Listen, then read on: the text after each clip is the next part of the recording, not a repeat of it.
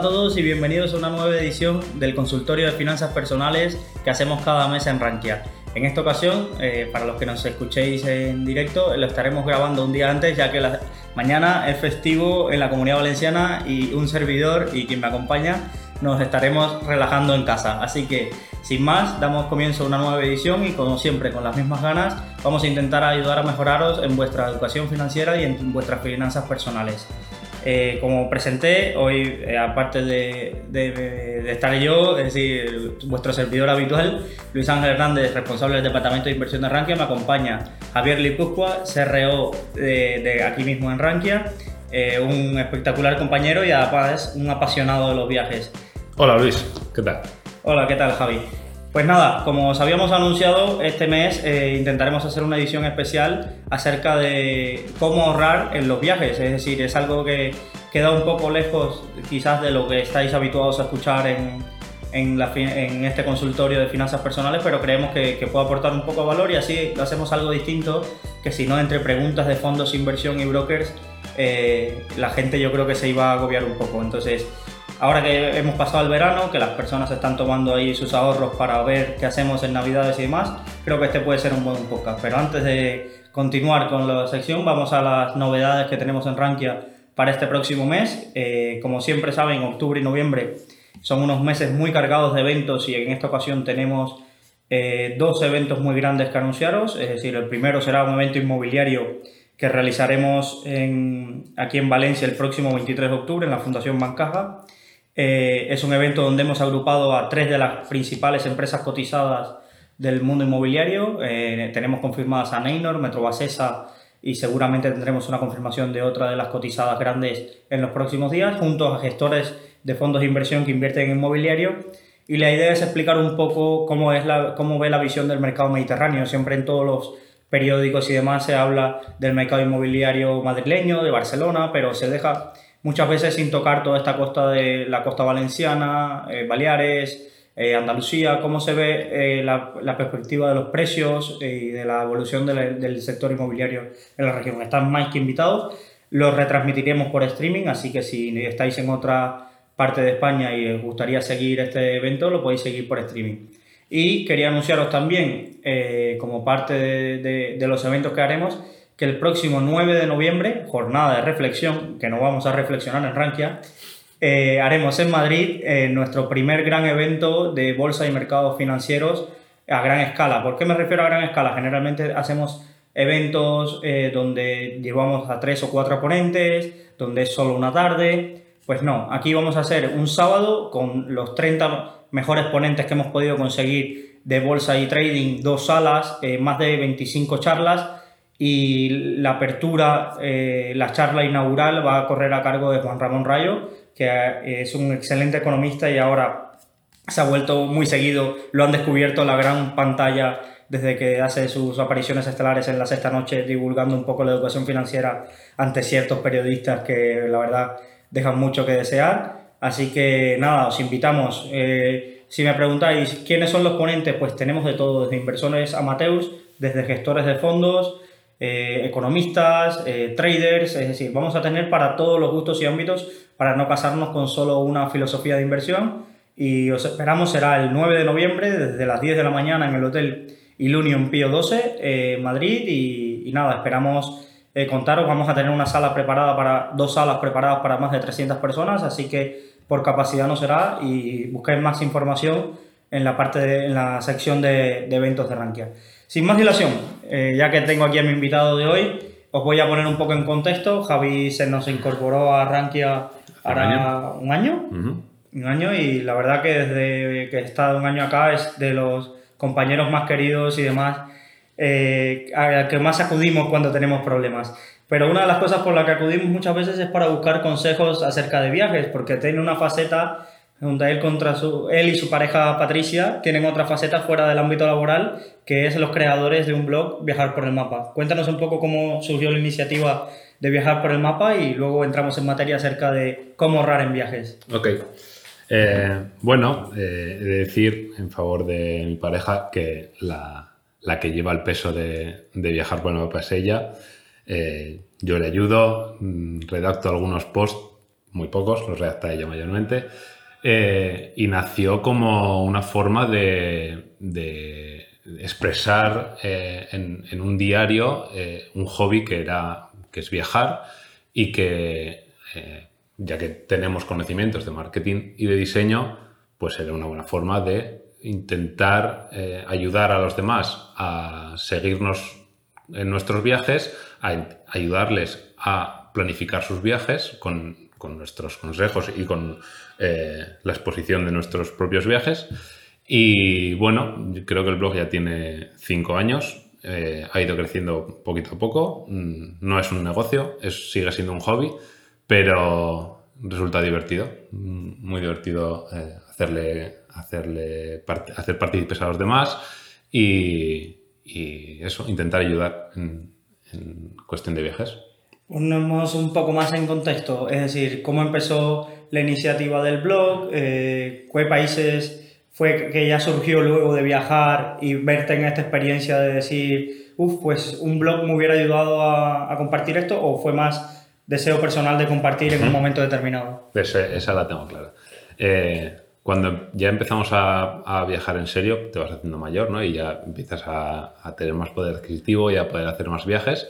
Eh, nos dimos cuenta de que nosotros preparábamos los viajes por nuestra cuenta y, especialmente Patricia, eh, de forma muy minuciosa, estudia mucho el destino al que vamos a dirigirnos y para eso eh, la información en blogs es súper útil, es imprescindible y ella misma decidió que una forma de hacerse un diario de viajes y aportar algo a la blogosfera era hacer su propio blog.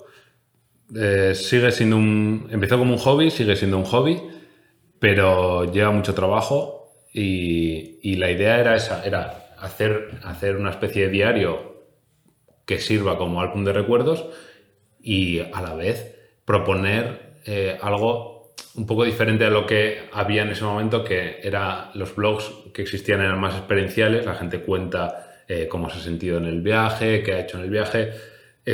La idea de Patricia era más exponer información más objetiva, eh, de forma que eh, el, lector pueda simplemente consultar datos. Eh, por ejemplo, por ejemplo, tú te preguntas, ¿te vas a ir a Cuba, a tu país? ¿Te vas a ir 10 días? Lo primero que te preguntas es, ¿es, posible irse 10 días o me voy a quedar muy corto? O, me van a sobrar muchos días? Pues encuentras un, un blog de alguien que ha ido 10 días te expone la ruta que ha hecho y dices, ah, bueno, esto es posible.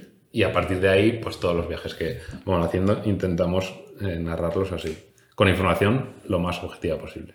Sí, esto es algo que, que, muchas veces yo cuando consulto blogs para este tipo de viajes y demás, muchas veces se me queda más en las impresiones que tuvo alguien o la subjetividad que tuvo alguien y los datos que voy buscando de cuántos días necesito para ir a verlo, qué trámites tengo que hacer, temas de moneda y demás, que quizás suelen ser más interesante de la propia cultura, de cosas culturales que son datos interesantes, muchas veces los he hecho en falta.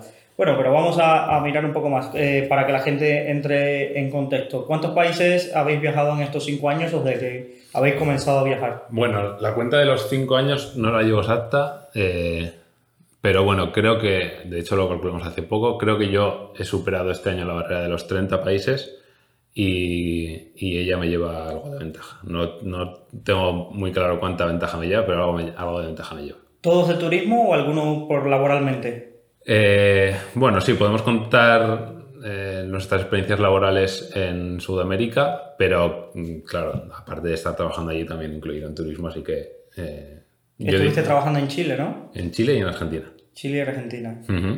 caras contrapuestas de, un mismo continente. Sí, sí, sí. sí. Muy divertido. Sí, sí, no, y seguramente paisajes espectaculares. Sí, de hecho Argentina fue mi, mi primer gran viaje y fue para quedarme unos meses, o sea que era un gran, gran viaje. Entonces, vamos a entrar un poco en materia. Eh, ¿Cómo planifican un viaje? Es decir, se ponen un objetivo, ¿cómo es el día a día de planificar un viaje? Y evidentemente que para lo que estamos aquí que es el tema de ahorrar en finanzas personales y ahorrar en, viajes.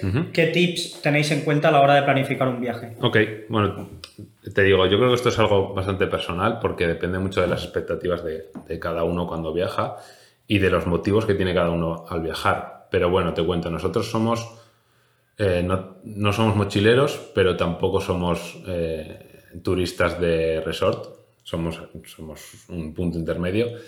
Y lo que hacemos es planificar mucho los viajes, estudiar mucho el destino eh, para así poder trazar la ruta lo más ajustada posible y poder visitar la mayor cantidad de sitios posible.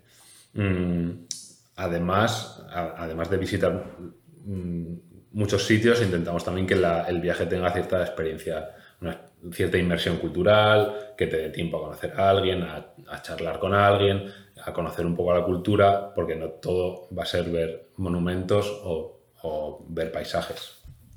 Entonces lo que hacemos es planificar muy bien. Eh, para nosotros es clave eh, tener flexibilidad laboral a la hora de, escoger vacaciones porque no somos ricos eh, y, para acceder a viajes más grandes necesitamos planificación y necesitamos poder elegir las fechas.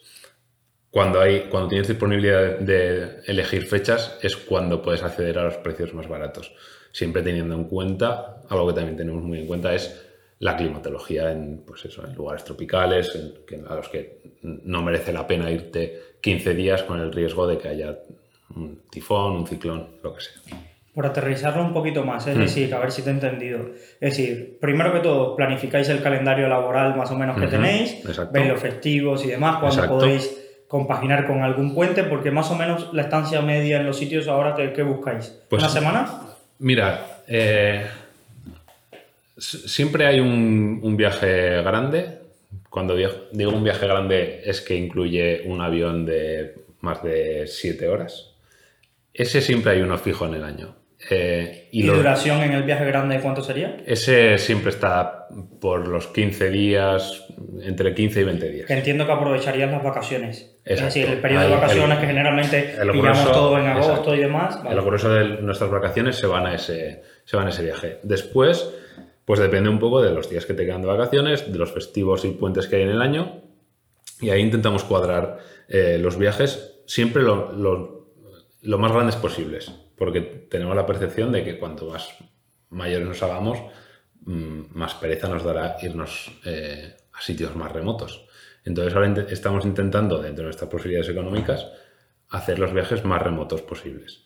Y cuantos más podamos hacer en el año, mejor. Pero eso no quita que hagamos escapadas de fin de semana o viajes intermedios de una semana. Esa, es más o menos la clasificación. Escapadas de fin de semana, viaje intermedio de una semana, viaje grande 15-20 días. ¿Y con qué antelación, sobre todo el viaje grande, eh, lo planificas? Pensemos que, te vas en agosto, vamos a poner un destino, Japón. Eh, ¿Con cuánta antelación más o menos te planificarías? ¿Estarías ya en febrero mirándolo? Eh, seguramente, sí. Es mínimo tres meses, mínimo tres meses para tener los vuelos comprados.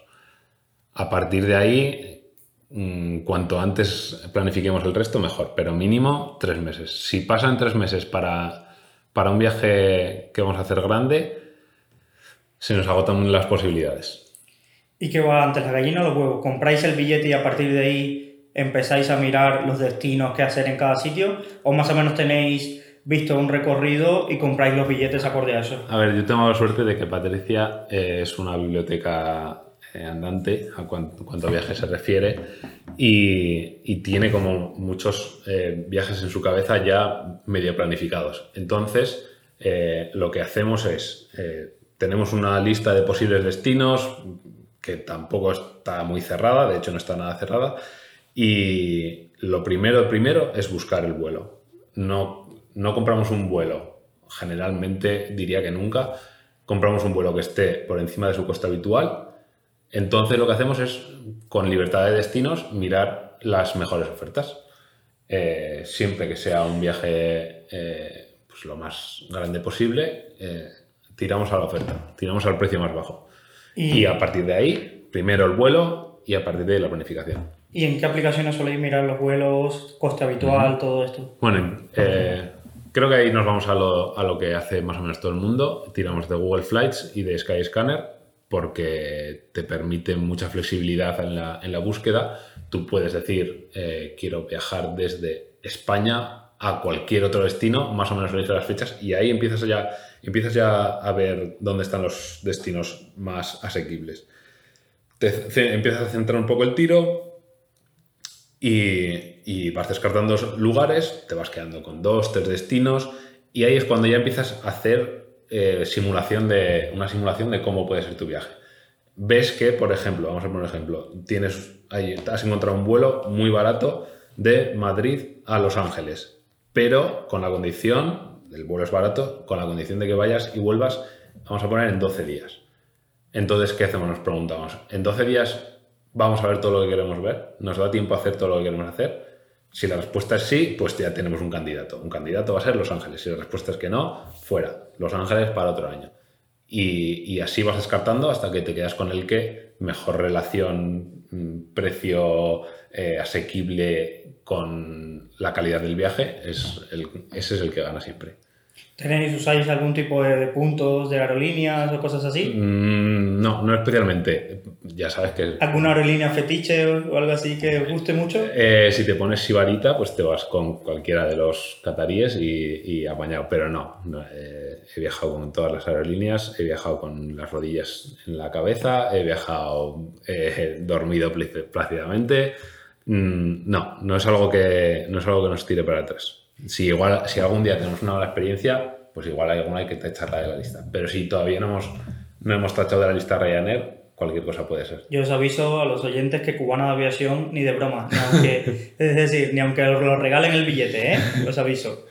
¿Vale? ¿Por, qué, ¿Por, qué? Porque Cubana de aviación tenemos una frase en Cuba de vuela con cubana, si no vuelas hoy volarás mañana tienen creo la mayor tasa de cancelaciones de vuelo en el mundo porque solo tienen 6 aviones y cubren como 25 rutas. Entonces, como y es el avión que usa el presidente también. Es la aerolínea que usa el presidente. Entonces, a nada que el presidente tenga que ir a una cumbre o a un país a visitarlo, se estropeó todo. Es decir, el vuelo que tenía que salir del martes de Madrid puede que salga el jueves, eh, los vuelos se demoran porque los aviones son rusos y tienen que tener más espacio en pista. Bueno, es es una odisea. Más que después, dentro de los vuelos de cubana, como son muy baratos, eh, y lo digo yo que soy cubano, van muchos cubanos y el cubano tiene mucho folclore a la hora de montarse en un avión, que es como si estuviera en su vecindario, ya estuviste ahí, como eh, no sé quién, y empiezan a gritar de un lado a otro, nada de lo que marcarían las normas del buen civismo dentro de un avión, nada de eso lo cumplen los pasajeros. Entonces, y tiene otra cosa que a mí me, que esto ya es más dentro de nosotros cubanos, que cuando aterriza un vuelo de cubanos en el aeropuerto de La Habana, ya todos los aduaneros están ahí como en alerta. Vamos a quitarle cosas a los cubanos que vienen de aquí. Si vas en un vuelo de Air France o Iberia y demás, como vienen llenos de españoles o de turistas que saben que no les pueden quitar nada, pues aunque tú vayas de cubano, pues no se meten contigo porque no, no saben distinguirlo, ¿sabes? Pero, pero por eso he evitado. Fui la primera vez, cuando estuve aquí en España, fui la primera vez ahí a, a Cuba con cubana y, no vuelvo. Si no tengo el dinero para pagarme una de más calidad, no, no viajo y ya está. Pero con cubana nunca más.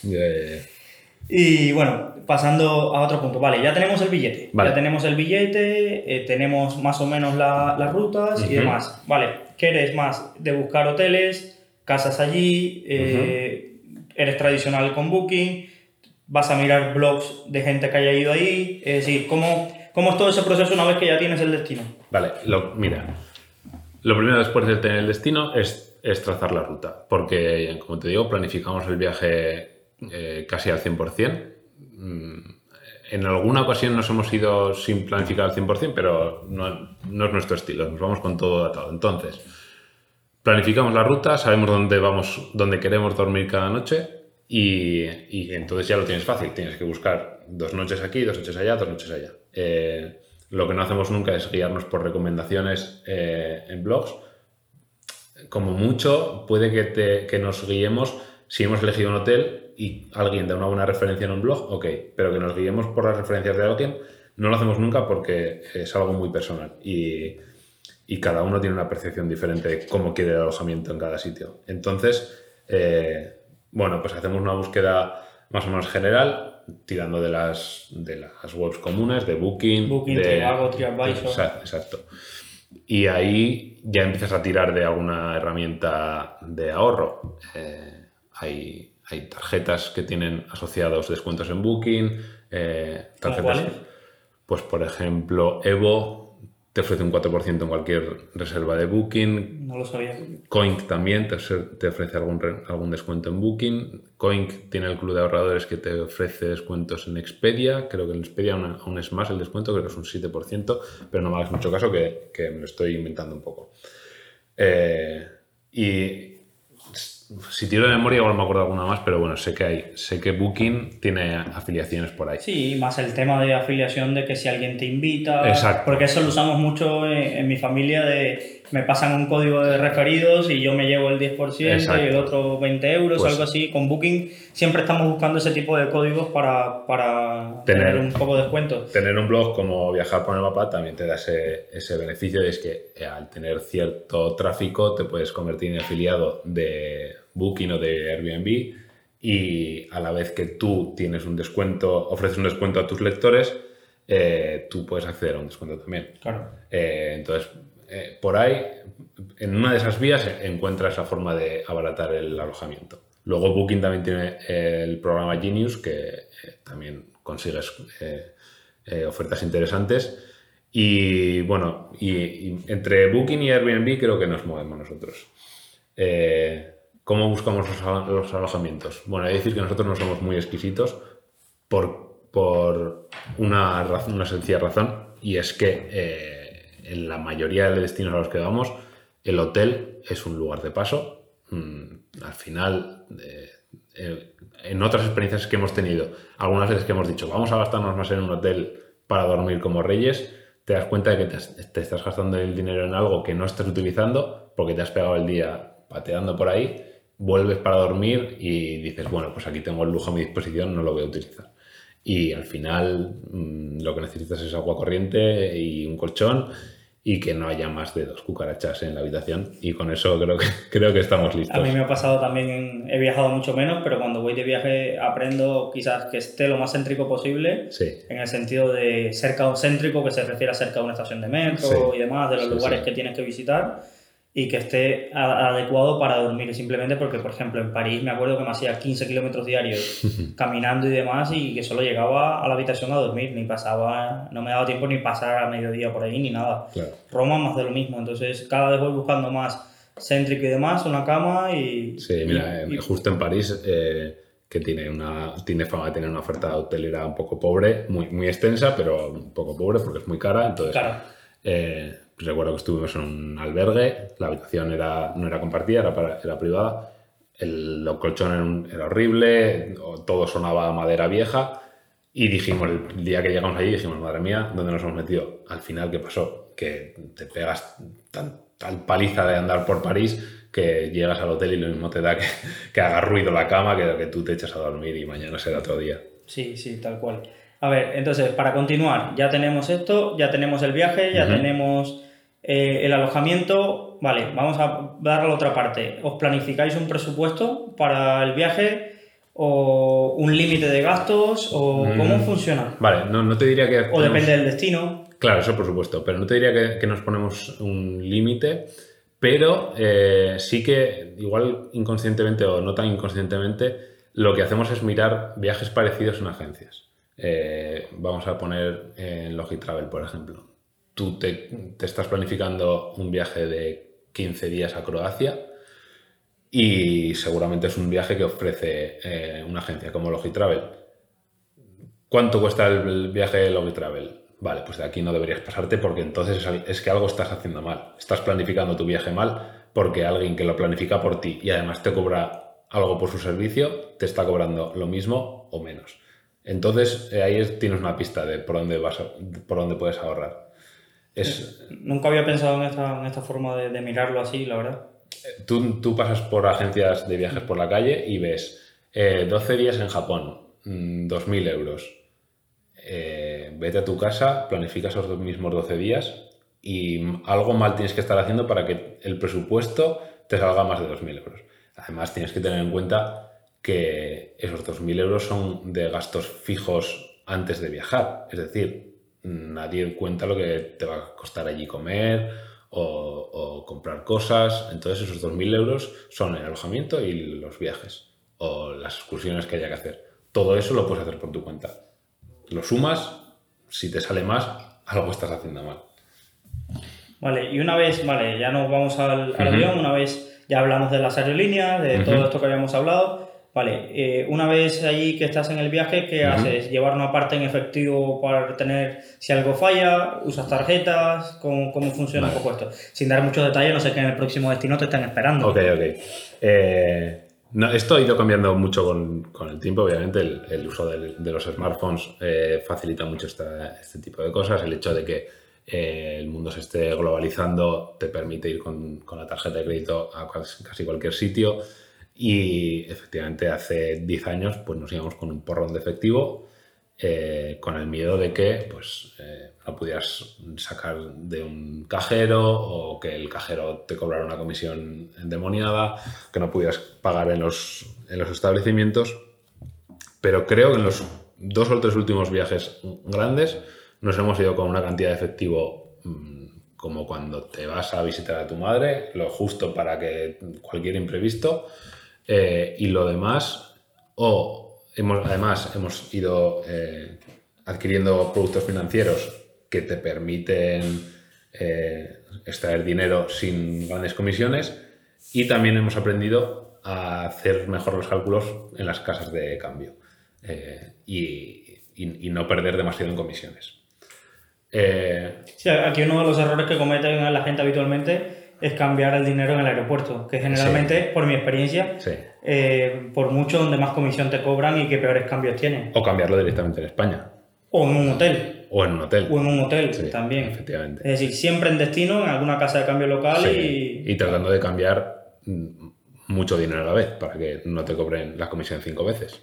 Eh, eso, es, eso es una cuestión de lógica. Eh, mira, al hilo de esto, eh, hace dos o tres meses escribí un post en Rankia contando la experiencia que tengo con la tarjeta Binext, que sin ánimo de hacer mucha publicidad, he de decir que ha sido un gran descubrimiento.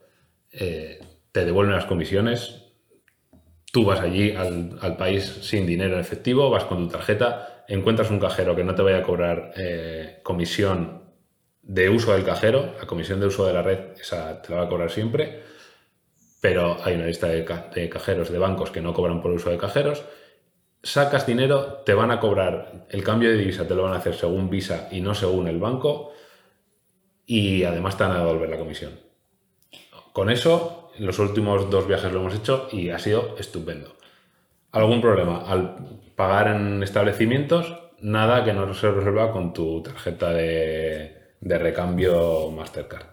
Y una, una pregunta, en este sentido, ¿la lista de bancos con cajeros te la da Binex? Sí, de hecho, creo que la están actualizando eh, entre la comunidad que han creado e- ellos y los propios gestores de Binext, van actualizando esa lista. ¿Y funciona como una tarjeta prepago o simplemente está vinculada a tu cuenta, la vinculas a tu cuenta en el banco? Es una tarjeta de prepago, no tiene nada que ver con tu cuenta. eh, es como llevar un monedero electrónico. eh, lo vas recargando, además, está, está bien que sea de prepago porque lo vas recargando según lo vas necesitando y así si la pierdes no estás perdiendo todo el dinero del mundo. Para nosotros, ya te digo, ha sido un descubrimiento y nos ha ido muy bien, nos ha funcionado muy bien. Eh, estuvimos este año en Hong Kong, Corea y Taiwán y salvo alguna excepción de eh, cajeros que no te permitían extraer o, o establecimientos que no aceptaban tarjetas de prepago o simplemente el chip que era diferente, eh, vamos, sin, sin grandes problemas. ¿Tuviste suerte de ir a Hong Kong antes de la revuelta? Sí, sí, sí, pero, pero cuestión de un mes. ¿eh? Ya, ya, ya. Sí, sí, sí. Ya veo. Y otra pregunta, bueno, ya abordamos lo del tema de tarjetas, sacar dinero, que es uno de los grandes, eh, eh, ¿cómo decirlo?, de los grandes problemas que se encuentra la gente cuando se queda sin dinero allí, para que Ujú. una casualidad lo pierde Ujú. y demás. Eh, ¿Cómo funcionas con el tema de documentación? ¿Te imprimes una copia de tu pasaporte, la llevas Ujú. siempre encima? Es otro de los puntos problemáticos. ¿eh? a la A hora ver. de viajar. Efectivamente, mira, es algo que tengo ya bastante interiorizado, pero eso eh, lo hago siempre. Llevo siempre una fotocopia del pasaporte, que la llevo separada del propio pasaporte. El pasaporte lo tengo escaneado y lo llevo en el, en el móvil. Es algo que recomiendo encarecidamente hacer porque en cualquier momento te piden el número de pasaporte y llevarlo encima a veces no es lo más recomendable. Eh, bueno, siempre puedes llevar la fotocopia, efectivamente. Eh, y luego, cuando ya estás en destino, dejas el, o el pasaporte o el DNI en el alojamiento. No te llevas los dos porque en caso de perderlo, pues pierdes los dos y entonces tienes un problema gordo. ¿Cuál te llevas? Ahí ya decides tú. Eh, depende del país también. Depende del país porque en, algunos países donde eh, el control policial pueda ser más estricto, pues igual tengo que ir con el pasaporte para no tener, no tener problemas, pero eh, países donde el turismo está más asentado, donde el desarrollo del turismo es más alto, supongo que hasta con un carnet de conducir puedes ir tranquilo por la calle. Perfecto, sí, no. Aquí en este sentido a mí me, me hace especial ilusión y, y, cosas así cuando cruzo alguna frontera y me llega el SMS del consulado de España que lo ha, lo ha, hecho muy bien de, hola, este es tu, el número si te pasa algo, esto, puedes atendernos porque es como una sensación de, folín, no lo había tenido en mente de... Eso, mira... Y es de hace poco, ¿eh? Que no, se me pase, que no se me pase decirlo también, cada vez que nos vamos eh, nos registramos en el registro de viajeros del ministerio. Creo que seréis los únicos que lo hacéis. Eh, pues me parece una práctica súper útil, porque te vas, vale que si te vas a, Estados Unidos estás tan vigilado que no hay ningún problema, pero si te vas a algún país donde igual está bien que el ministerio sepa que estás allí, pues mm, nunca está de más. ¿Y cómo es? ¿Entras al consulado, a la página, al consulado de España o a la página de exteriores? me has pillado, pero tan sencillo como buscar registro, de, viajeros, registro de viajeros, das tus nombres, tu dato, a dónde vas, dónde te vas a alojar y listo. Mm, ¿Quién sabe? No, no, es, es interesante. Ahora pienso en casos de de terremotos y demás, que nunca se sabe si hay españoles y demás. Y, y, cosas más cercanas, ¿eh? que tú piensas un terremoto que te puede ocurrir en Chile o un tifón que te pueda ocurrir en Filipinas, pero yo en Múnich viví un atentado terrorista y bueno, pues salimos más o menos. ¿Fue el mercadillo? ¿Estabas ahí? Era, era un centro comercial. Ah, vale. Eh, a mí me pilló en el centro de Múnich, eh, pero bueno, el caos se hizo por toda la ciudad, así que si hubiese pasado algo, pues yo creo que no habría estado mal que el ministerio supiera que yo estaba en Múnich. Por si acaso.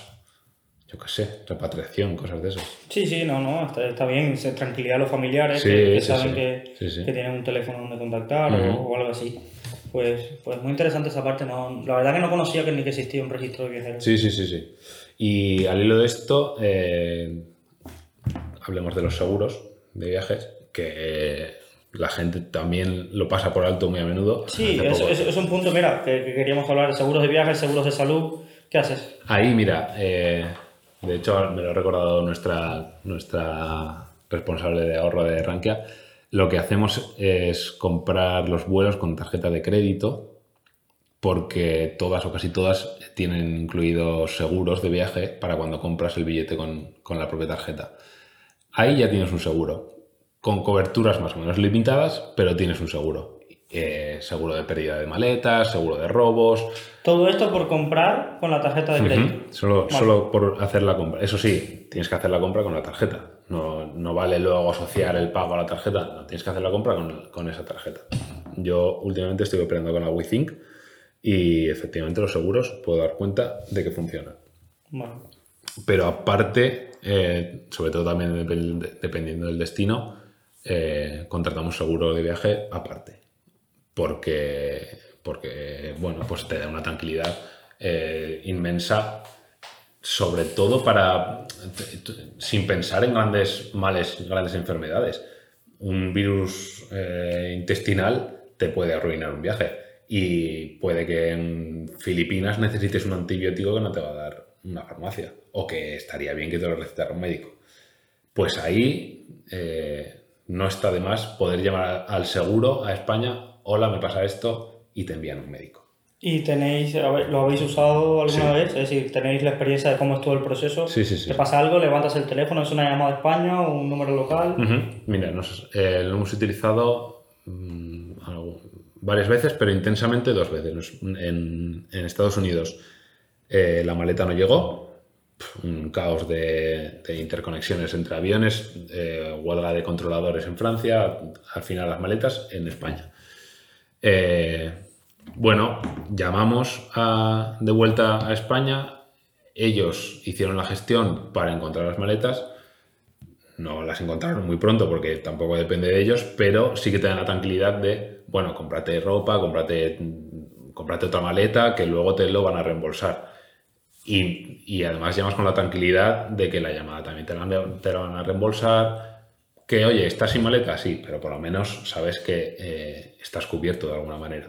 Efectivamente, no tienes tu ropa, no tienes tu cepillo de dientes, pero por lo menos te vas al centro comercial más cercano y te compras dos, dos pantalones. ¿Para viajes aquí dentro de la Unión Europea has utilizado la tarjeta desabilitaria No. europea? No, pero siempre la llevo. Eh, es un imprescindible para mí.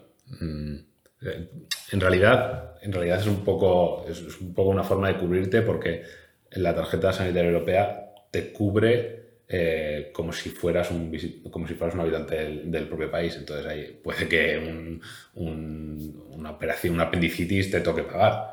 Pero bueno, por lo menos te atenderán, que eso es Claro. importante. Claro, claro. Y en, en Perú tuvimos, lo que te decía, un virus gastrointe- gastrointestinal.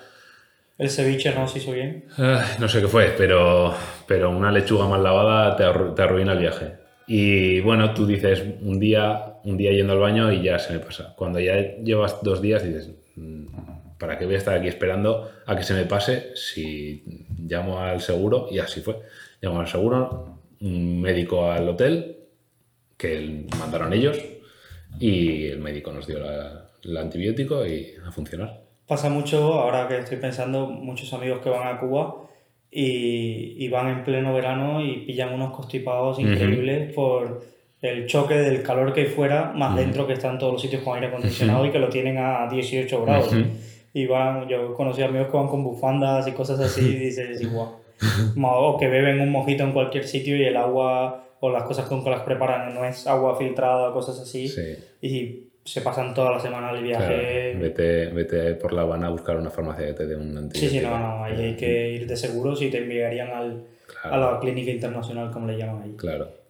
Pues muy bien, ahora eh, hay una otra parte que me gusta del viaje es cómo os organizáis eh, los gastos en el- todo lo que es tema transporte, comida. Por ejemplo, aquí en Europa se está estilando mucho todas las tarjetas estas de, de visita a la ciudad, París Pass, Roma Pass. Verdaderamente ofrecen descuentos, coméis por ahí, tenéis trucos, vais a supermercados. Aquí yo cuento un poco mi experiencia, que aunque no Ujú. soy, después la cuento de cómo me organizo yo y, y para ahorrar algo, que, que como ya hemos dicho, estamos hablando aquí en una sesión en un consultorio de finanzas personales para una clase media, vamos a pensar, Sí, no, sí, sí, sí. no somos los duques de Sussex viajando, ni tampoco, evidentemente, los mochileros estilo Che Guevara recorriendo América Latina en una motocicleta. No, no es el caso, no. Eh, Aunque molaría, ¿eh? bueno, ahí, ahí te digo que eh, cómo, eh, la forma de gastar en, en- durante el viaje creo que depende mucho de la personalidad de cada uno. Como, como gasta en su casa es como va a gastar fuera seguramente.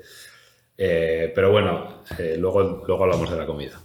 Eh, las tarjetas, Roma Pass, París Pass, todo esto, Lipoacar, todo. Generalmente estas tarjetas te ofrecen descuentos si eres de los que va a ir a todos los museos municipales. Vas a ir a todos los museos municipales o a, a todos los monumentos municipales que requieren entrada, ea, te conviene, te conviene una PAS.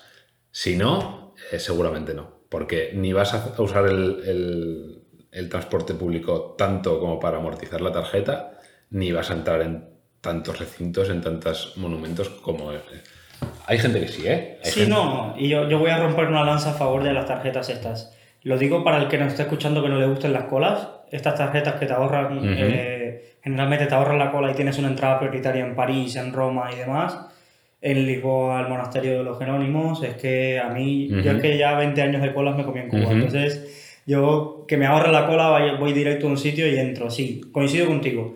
Es decir, muchas de estas tarjetas están pensadas para el que haga a rajatabla eso y no está del todo mal, sobre todo en sitios como en París, Roma, que hay mucho que ver, pero hay en otras ciudades que dices, hostias, que me han puesto en el... me pone la entrada al museo de pintura sí. local o cosas así que dices, bueno, ¿sabes? Sí. Pero, y además que yo creo que estas tarjetas te obligan mucho a ver eso de ahí. Entonces, Sí. por ejemplo, si vas 72 horas y te compras la Roma Pass, es como si tuvieras ya tu tiempo contado Sí, a cada cosa porque dices, es que ya me he gastado la pasta en esto, ahora Claro. tengo que utilizarla. Es como, sí, es un poco esa sensación. Pero evidentemente yo creo que para alguien que, la vaya a utilizar como tranquilidad, de tener el transporte público, no tener que estar comprando. Efectivamente, como, como método de ahorro creo que no funciona. No. Como, como forma de tranquilidad, sí, porque eh, hay países eh, en los que es más complicado acceder a tarjetas de transporte, a, pues eso, te montas en el autobús, no sabes cómo pagar, es un jaleo. Efectivamente, tú te compras una de esas tarjetas y con, con eso a tope. Eh, pero, como te digo, para ahorrar tienes que ir por tu cuenta. y, planificártelo bien y, buscarte las castañas tú. Porque si vas, todo lo que sea paquetizado, agencia de viajes, excursiones, todo eso cuesta más dinero, obviamente. Y todo lo que sea destinado a turista cuesta más dinero. Vamos a la parte de comida. ¿Cómo os organizáis? Eso, eso es lo más personal, ¿vale? O sea, eh, eh, que igual nosotros a veces pecamos de ratas, pero porque eh, no, somos, eh, no somos exigentes o no, yo qué sé, nos gusta comer bien, pero eh, preferimos gastar el dinero igual en otras cosas. Lo, que, lo cual no quita que un día te pegues un homenaje. allá donde podemos y, merece la pena, si el alojamiento que podemos reservar tiene cocina, sabemos que algo nos vamos a ahorrar. Porque tiene dos cosas buenas eso. Es una que nos gusta mucho estar en los supermercados locales, de ahí se aprende un montón. Hay una, hay una inversión cultural eh, muy fuerte, ver qué come la gente, qué compra la gente. Y dos, lo que vas a ahorrar cocinando tú mismo. Mm, no hace falta que cada día te cocines un plato de cinco estrellas, pero si uno de cada dos días te apañas con unos macarrones con tomate, pues eso que te vas a ahorrar. Pocos ahorros hacen un gran ahorro. Sí, no, aquí en este sentido, a mí la experiencia me ha dicho también que una de las cosas que más encarece el viaje es el comer fuera todos los días. Es, te lo hace prácticamente cuando haces números, te das un gran porcentaje de, de, lo que te has gastado, te lo has gastado en comidas. Y aquí cuento un poco mi experiencia personal. También viajo muchas veces con mi chica, mi pareja, y, y más o menos, evidentemente creo que estamos en una situación similar y nos organizamos de la siguiente forma. Generalmente pillamos los sitios, si tienen desayuno, perfecto, no, no pillamos alojamiento con cocina, ¿vale? Sería otro nivel eh, que la verdad eh, no, no, utilizamos. Pillamos un desayuno muy fuerte, ¿vale? Desayunamos ahí o muy bien en, el sitio que nos den el, o nos preparamos algo comprado del supermercado. Después atrasamos la comida, nos llevamos algún bocata o algo preparado nosotros bollería, cosas así, y atrasamos la comida un poco, pensemos dos de la tarde, ¿vale? Y cenamos pronto, cenamos a las 6 y si cenamos fuera. Entonces hacemos, solamente nos hemos gastado una comida que es la fuerte de las 6 de la tarde. Entonces se está muy bien, ¿vale? Porque el, haces, solo haces un gasto y incluso ahora en Europa ah, se puede utilizar la aplicación esta del tenedor, que vamos a un método de ahorro aún mayor. Por ejemplo, vamos a poner París. En París decíamos, hacemos solo una comida, pero solo hacemos una comida en el sitio que tenga más del 40 o 50% de descuento. Y al final estabas pagando menú de 12, 13 euros, cuando, cuando ese mismo menú, si no ibas con el tenedor, con la aplicación del tenedor, te podría salir en... Además, con todas las toda la web de recomendaciones, al final todo lo que tenga más de un 9 con algo de la comida que a ti te guste y tenga más de 100 opiniones y demás con fotos de los platos y demás, es una gran ayuda. Otro de los trucos que muchas veces aplicamos es leer antes las costumbres del lugar. El saber que en Roma el agua es gratis y te sirven, aunque te pongan mala cara, que te, ah, en Roma, eh, no, en París, que, que te sirvan agua gratis eh, es algo... Sí, sí, sí. porque una Coca-Cola te vale 6 euros o una cerveza 7, entonces pues se bebe agua, es decir... Ah pero, ah, pero vas a ir a París y vas a beber agua, ¿no? La cerveza luego me la tomo en un supermercado, me la compro por ahí o cosas así, no hay que renunciar a todo. Y un día evidentemente si te quieres pagar una cerveza a 6 euros, lo que no puedes hacer es como norma tomarte una cerveza a 6 euros porque está muy lejos de, lo que vale, de, lo que tienes en, mente para ti. Entonces, más o menos ese es el método de ahorro que, que solemos hacer. Eh, evidentemente, eh, cada uno cuando va en familia, habrá muchas personas que nos escuchan que viajan en familia y demás, no se adapta a todo el mundo, pero, pero, pero igual lo que tú dices, pillar sitios que tengan alojamiento con cocina, que si vas con familia lo cocinas ahí perfectamente, te preparas las cosas y, y ahorras, ahorras mucho, mucho dinero. Eh, la expansión del smartphone también te permite ahorrar mucho, ¿eh? porque allí si tienes internet en la calle eh, y dices, ¿dónde voy a comer? Te encuentras en la plaza más turística del lugar y dices, uff, si me meto en cualquiera de estos sitios, sé que voy a perder dinero. Pero si tienes internet para buscar un sitio donde coman los locales y que esté bien, eh, seguramente vas a comer el doble mejor y el doble barato. Esa internet, tener internet en la calle es una forma de ahorrar también. ¿eh?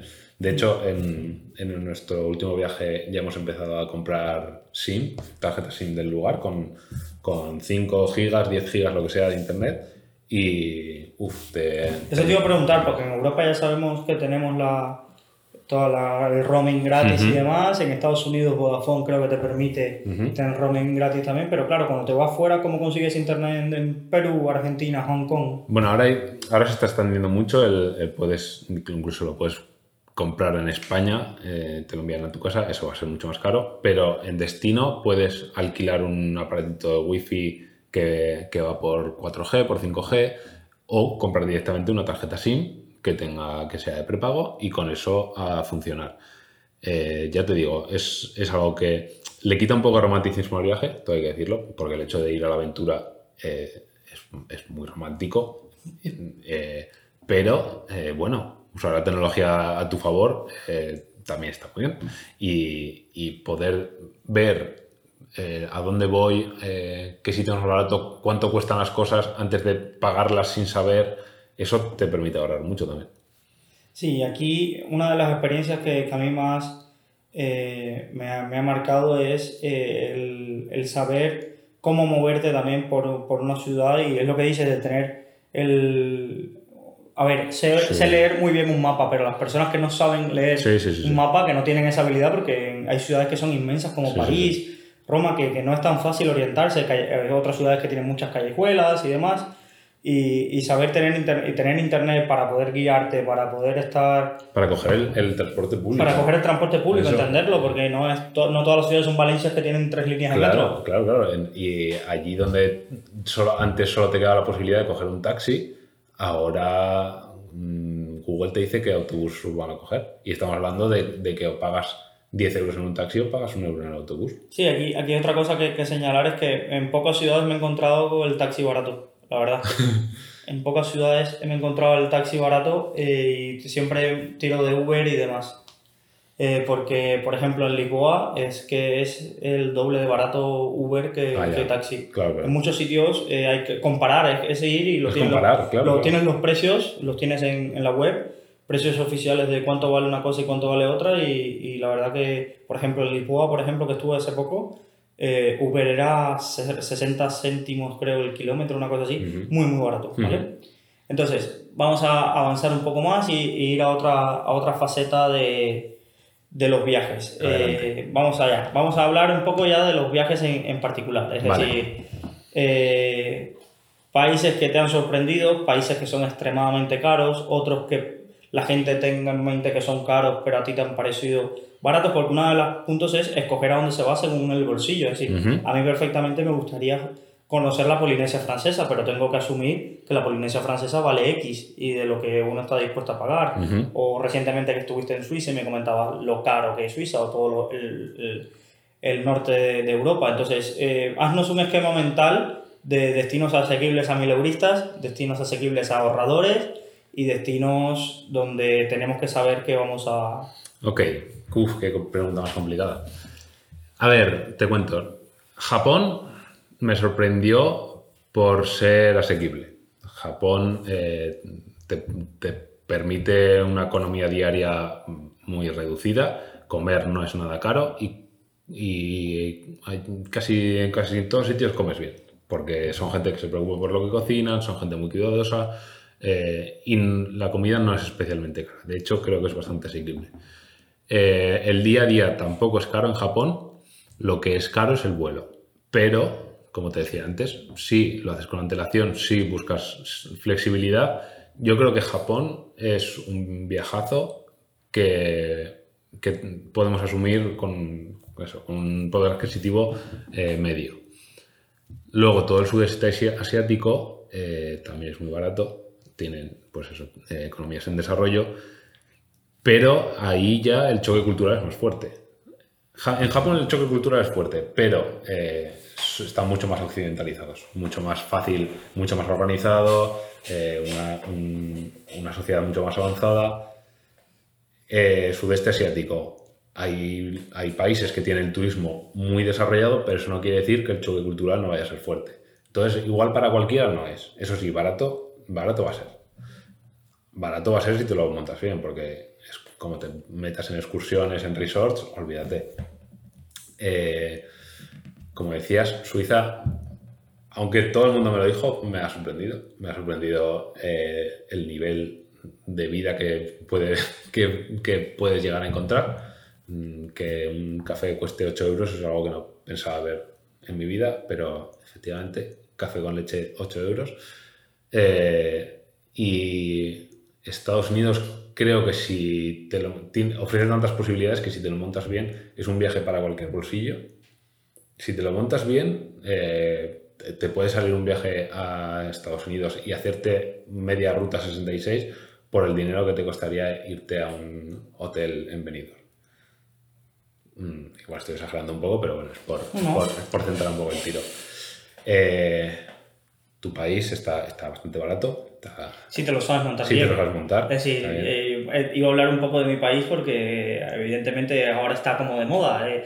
va, pasando por, por, modas. Antes nadie iba ahí, ahora me encuentro compañeros de trabajo y demás, o amigos que quieren ir ahí y demás. Y siempre le digo lo mismo, es decir, Cuba es barata si sabes cuánto cuesta Cuba. Es decir, ¿a qué me refiero? ¿A qué me refiero? es decir, mucha gente va de resort se va a excursiones y evidentemente todo eso va a encarecer el viaje, se va con Iberia, porque como voy a volar a Cuba en compañías que no conozco, eh, Evelo, eh, Air Europa, o cómo no voy a hacer, cómo voy a hacer escalas para ir a Cuba, es decir, aquí todo tiene su miga, es, decir, un vuelo a Cuba, por ejemplo, yo he llegado a pagar ida y vuelta 450 euros, pero puedes llegar a pagar 1200. Es decir, entonces mira ya la diferencia de empezar. Eh, una noche en una casa particular, que has estado, que son Airbnb, simple la diferencia que la persona convive ahí contigo, pero generalmente ni se mete y te deja un poco a tu hacer, te puede costar 25 euros la noche. O algo así. Sí, 25 euros la noche por ahí. Por ahí, por ahí. Por ahí y, y, un hotel te puede valer 100 eh, o más. 100 o más. Entonces, si te sabes mover, eh, muchas veces alquilas un coche y otras veces te vas y buscas los taxistas. Bueno, es Cuba hay que saber el precio. Entonces, para Cuba yo sí creo que es fundamental el leer mucho, el enterarte cuánto vale cada cosa, el preguntarle a un cubano si conoces que te haga la ruta y te diga cuánto También, también depende de lo que hablamos al principio, del tipo de viajero que seas. Eh, eh, también tienes que estar dispuesto a, tener otro tipo de viaje. Obviamente, meterte en la casa de una familia, eh, si, si no concibes algo que no sea un hotel, pues igual te choca un poco pero a nada que abras un poco tu mente sin sonar demasiado filosófico. A ver, eh, te metes en una habitación que generalmente tiene baño, llave y lo único que vas a hacer es entrar y salir y, saludar a la persona que esté en el salón. Y que muchas veces te da los consejos de qué cosas ver, qué cosas ahorrar y Pero es verdad que hay gente que... Sí, no, choca, choca. hay gente que, quiere su privacidad y prefiere un hotel y demás. Pero que sepa que va a pagar más, entonces... Y con esa misma premisa... Eh, yo te mandaría a cualquier país del mundo, porque eh, si, el vuelo, has conseguido un vuelo asequible, yo creo que en cualquier lugar, mira, vamos a... A quitar Suiza. A quitar Suiza. vamos a quitar Suiza. Pero ni aún así, ¿eh? ¿eh? a cualquier lugar puedes ir eh, de low cost. Suiza también, coño, yo he estado durmiendo en un camping de Suiza. Caro, pero camping. O sea, sin, gastarte todos los millones. Y en el camping te puedes comprar Mm, eh, bocata hace salchichón en el supermercado. Bueno, que quien dice un bocata dice, te puedes hacer unos macarrones. Que sí, que no es, que no es un hotel, pero que estás conociendo otro país. Ya, sí, en esto más o menos lo que queremos transmitir es un poco de, que hay, muchas, hay muchos países dentro de un mismo país. Y hay muchos tipos de turismo que puedes hacer Exacto. dentro de un mismo país. Exacto. Por avanzar, eh, ¿has estado en los casi en los cinco continentes o te queda alguno? Eh, creo que están todos. Creo que estaban todos. Sí, sí, está, sí eh, Oceanía. Sí, Australia, Oceanía. Claro, pero está en la isla de Pascua, que, está, que es Polinesia, entonces cuenta. Vale, vamos a dejarlo así. Eh, ¿Cuáles son las diferencias más notables que has encontrado en cuanto a avance tecnológico, características? Algo que dirías, mira, como yo lo digo, eh, por ejemplo, a mí América Latina, yo creo que la gente es muy cercana, tiene un problema en América del Sur grande de seguridad según qué país. Eh, en líneas generales es barata si vas con tus euros porque casi todas las monedas están depreciadas en dólar y muchas ciudades no están muy avanzadas, pero tienen muchas cosas naturales que ver. Ese es mi resumen, por ejemplo, de América Latina. Entonces, dime cosas que te hayan marcado de, por ejemplo, Asia, la tecnología, cosas que te hayan marcado y que creas que marque un poco. A ver. Eh, o están más avanzados que nosotros o más atrasados. Lo, lo tengo igual muy reciente, pero bueno, y además eh, te tengo muy cerca. Cuba es muy llamativo. Eh, tener una tener un régimen comunista eh, todavía activo y que nadie sabe a ciencia cierta si es comunista o no, es algo que es muy llamativo. Obviamente en Varadero no te vas a dar cuenta. Pero en tu ciudad sin fuegos es muy llamativo. Es, y, llama mucho la atención y ver que existen las cartillas de, racionamiento eh, choca mucho, es algo que, que, te han dicho tus abuelos y tú, bueno, pues, pues más o menos lo puedes intentar eh, empatizar, pero allí lo ves y, es muy chocante. Y, o, que el taxista te cuente, te cuente eh, que no puede salir del país o, que, yo qué sé, todas estas cosas. Sí, todas esas historias que nos daría para otro podcast. Exacto, exacto, De tu viaje a Cuba. Eso, eso me llamó mucha atención. Por contrapunto, eh, Perú, lago Titicaca. Te llevan a ver a la gente que vive, que vive en el lago. Tú vas allí y dices, y, te, choca te choca que esa gente que vive ahí, mm, que no sabes muy bien de qué vive, y, eh, parece que no han visto un móvil en su vida, pero es mentira. Te paras a hablar con ellos y el que menos ayer vio el partido de Champions. Entonces dices, bueno, la globalización ha llegado tan lejos que es fácil integrarse casi en cualquier sitio. Más o menos recursos, pero eh, al final los, los recursos, aunque no estén allí, los conocen todo el mundo. Y eso eh, creo que lo hace, lo hace más fácil. Eh, estuve viendo varios meses en Buenos Aires y, creo que está muy occidentalizada, pero no deja de ser la capital más grande de América del Sur. Y bueno, igual, igual es Río, igual me, me tira un poco a la piscina. Eh, pero, es grande, Buenos es Muy grande, sí, son 12 millones de habitantes.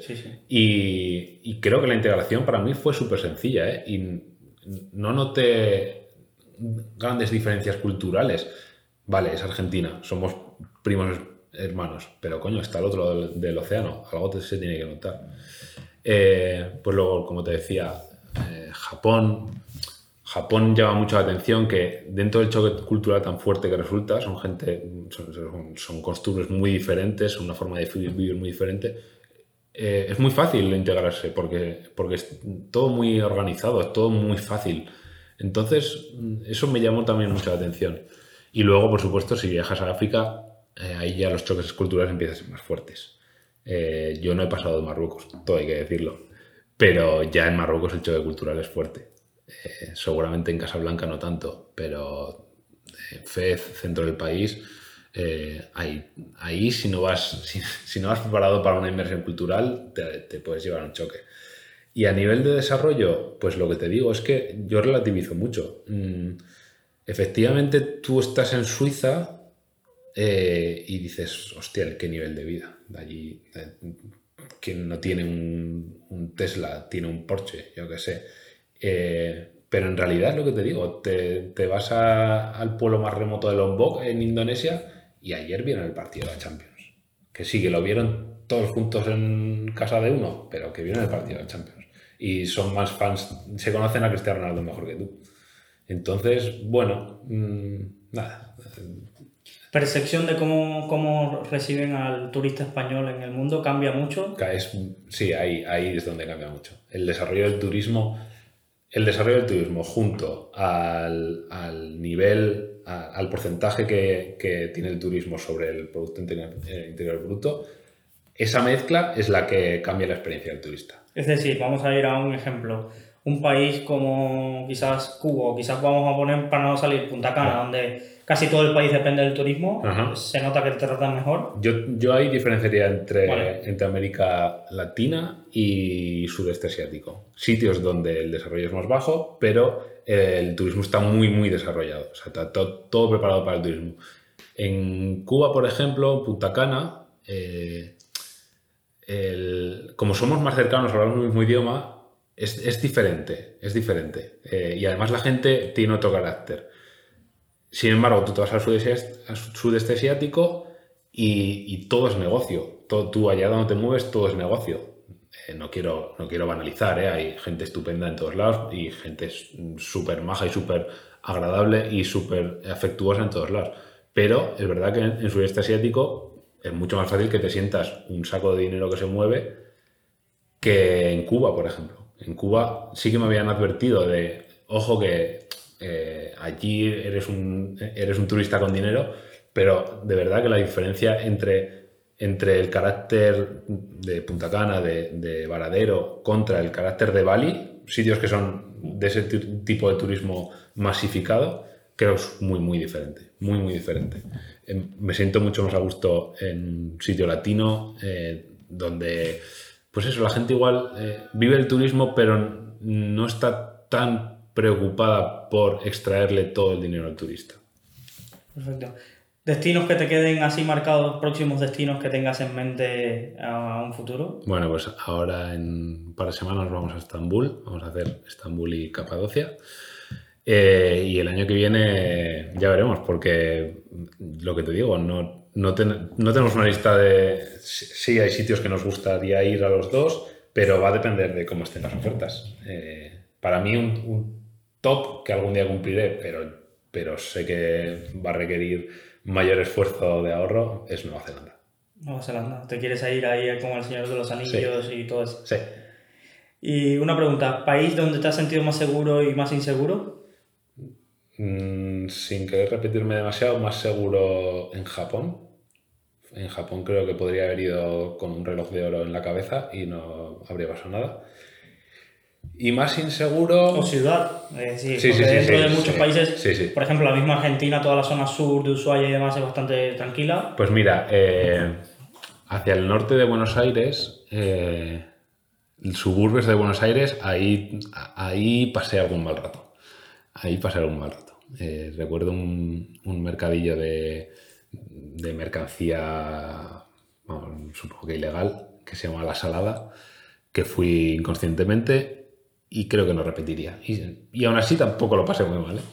Sí, porque muchas veces vamos inconscientes de donde estamos. Es decir, yo estuve en la triple frontera de Paraguay, Brasil y Argentina y luego de que me fui me enteré de que era de los sitios más peligrosos del mundo porque era donde más tráfico de drogas se movía casi de toda América del Sur, luego de la frontera Venezuela-Colombia. Y yo sí vi pobreza, sí vi lo típico que es allí habitual de que si vas con un móvil enseñándolo quizás te asalten y te lo quiten, pero no esa sensación que luego viendo las estadísticas y viendo cosas sí me enteré y dije, pues sí ibas tú como inconsciente muchas veces por ahí. Y para dar un poco de cierre a todo y todo el sentido, eh, unirlo con este consultorio de finanzas personales, eh, tienes, eres muy joven todavía, pero has podido ahorrar. Se puede ahorrar a la vez que dedicar una vida a viajes, porque cada vez es más común. Es decir, muchos jóvenes que su sueldo, toman y dicen, mira, yo estoy aquí, me, gusta el ocio, quiero viajar y mis días de vacaciones los gasto para viajar. Patricia, ¿y tú habéis podido tener algo de ahorros o todos se van en los viajes? Eh, no, no todos se van, se van los viajes, eh, pero también es verdad que el 80% de nuestro ahorro destinado a ocio se va a los viajes. Eh, entonces... Esto es un concepto interesante, es decir, todo lo que ahorráis eh, para ocio, que tenéis destinado, que pensáis para ocio, de, en vez de quizás comprarte una tele de 2.000 euros, de comprarte dos patinetes o cosas así. A, costa de vivir en un piso modesto, eh, eh, por ejemplo, eso que sufrimos, entre comillas, viviendo en un piso modesto, es lo que disfrutamos después viajando no somos ricos, no tenemos sueldos estratosféricos y aún así la gente nos, nos pregunta, joder, ¿cuánto viajáis? Eh, ¿Estáis, estáis ganando mucho dinero? Eh, no, lo estamos gastando, el que, el que ganamos lo, gastamos en eso. Eh, y aún así, sí, sí, tengo capacidad de ahorro. ¿Déjate algún viaje para el inserso cuando te jubiles? que se espere el inserso que cuando llegue los voy a fundir. Perfecto. Muchísimas gracias, Javi. Eh, sí, seguro nuestros oyentes tendrán un montón de preguntas que hacerle tanto a él como a Patricia para organizar sus próximos viajes. Eh, os los invitamos a pasarse por la web. La web es viajarporelmapa.com. Viajarporelmapa.com. Eh, contactarlos si tenéis algún mail de contacto o en los mismos comentarios del blog. Si lo puedes, lo añadiremos seguramente a la información de, de este podcast de consultorio de finanzas personales. Habrán mil preguntas que se nos habrán quedado en el tintero porque es algo que afecta a todos. Es decir, eh, muchos no invertimos, eh, no invierten, muchos no tienen una hipoteca, pero que seguro que cada uno en su tiempo libre ha intentado hacer una escapada y se le han presentado preguntas como las que hoy hemos intentado solucionar. Gracias Javi, espero que se repita, espero que Patricia se anime a venir y contarnos la otra parte de la historia y seguramente darnos su, su visión en otra ocasión y, y nada, ánimo con las preguntas que os llegarán de todos los oyentes del consultorio Gracias especial a nuestro técnico audiovisual, Jenis, que es como la persona que está detrás de todo esto y que hace que todo funcione sin que falle. Y nos vemos en una próxima ocasión de este consultorio de finanzas personales. Un placer, Javi. Gracias, Luis. Hasta una próxima ocasión. Hasta luego.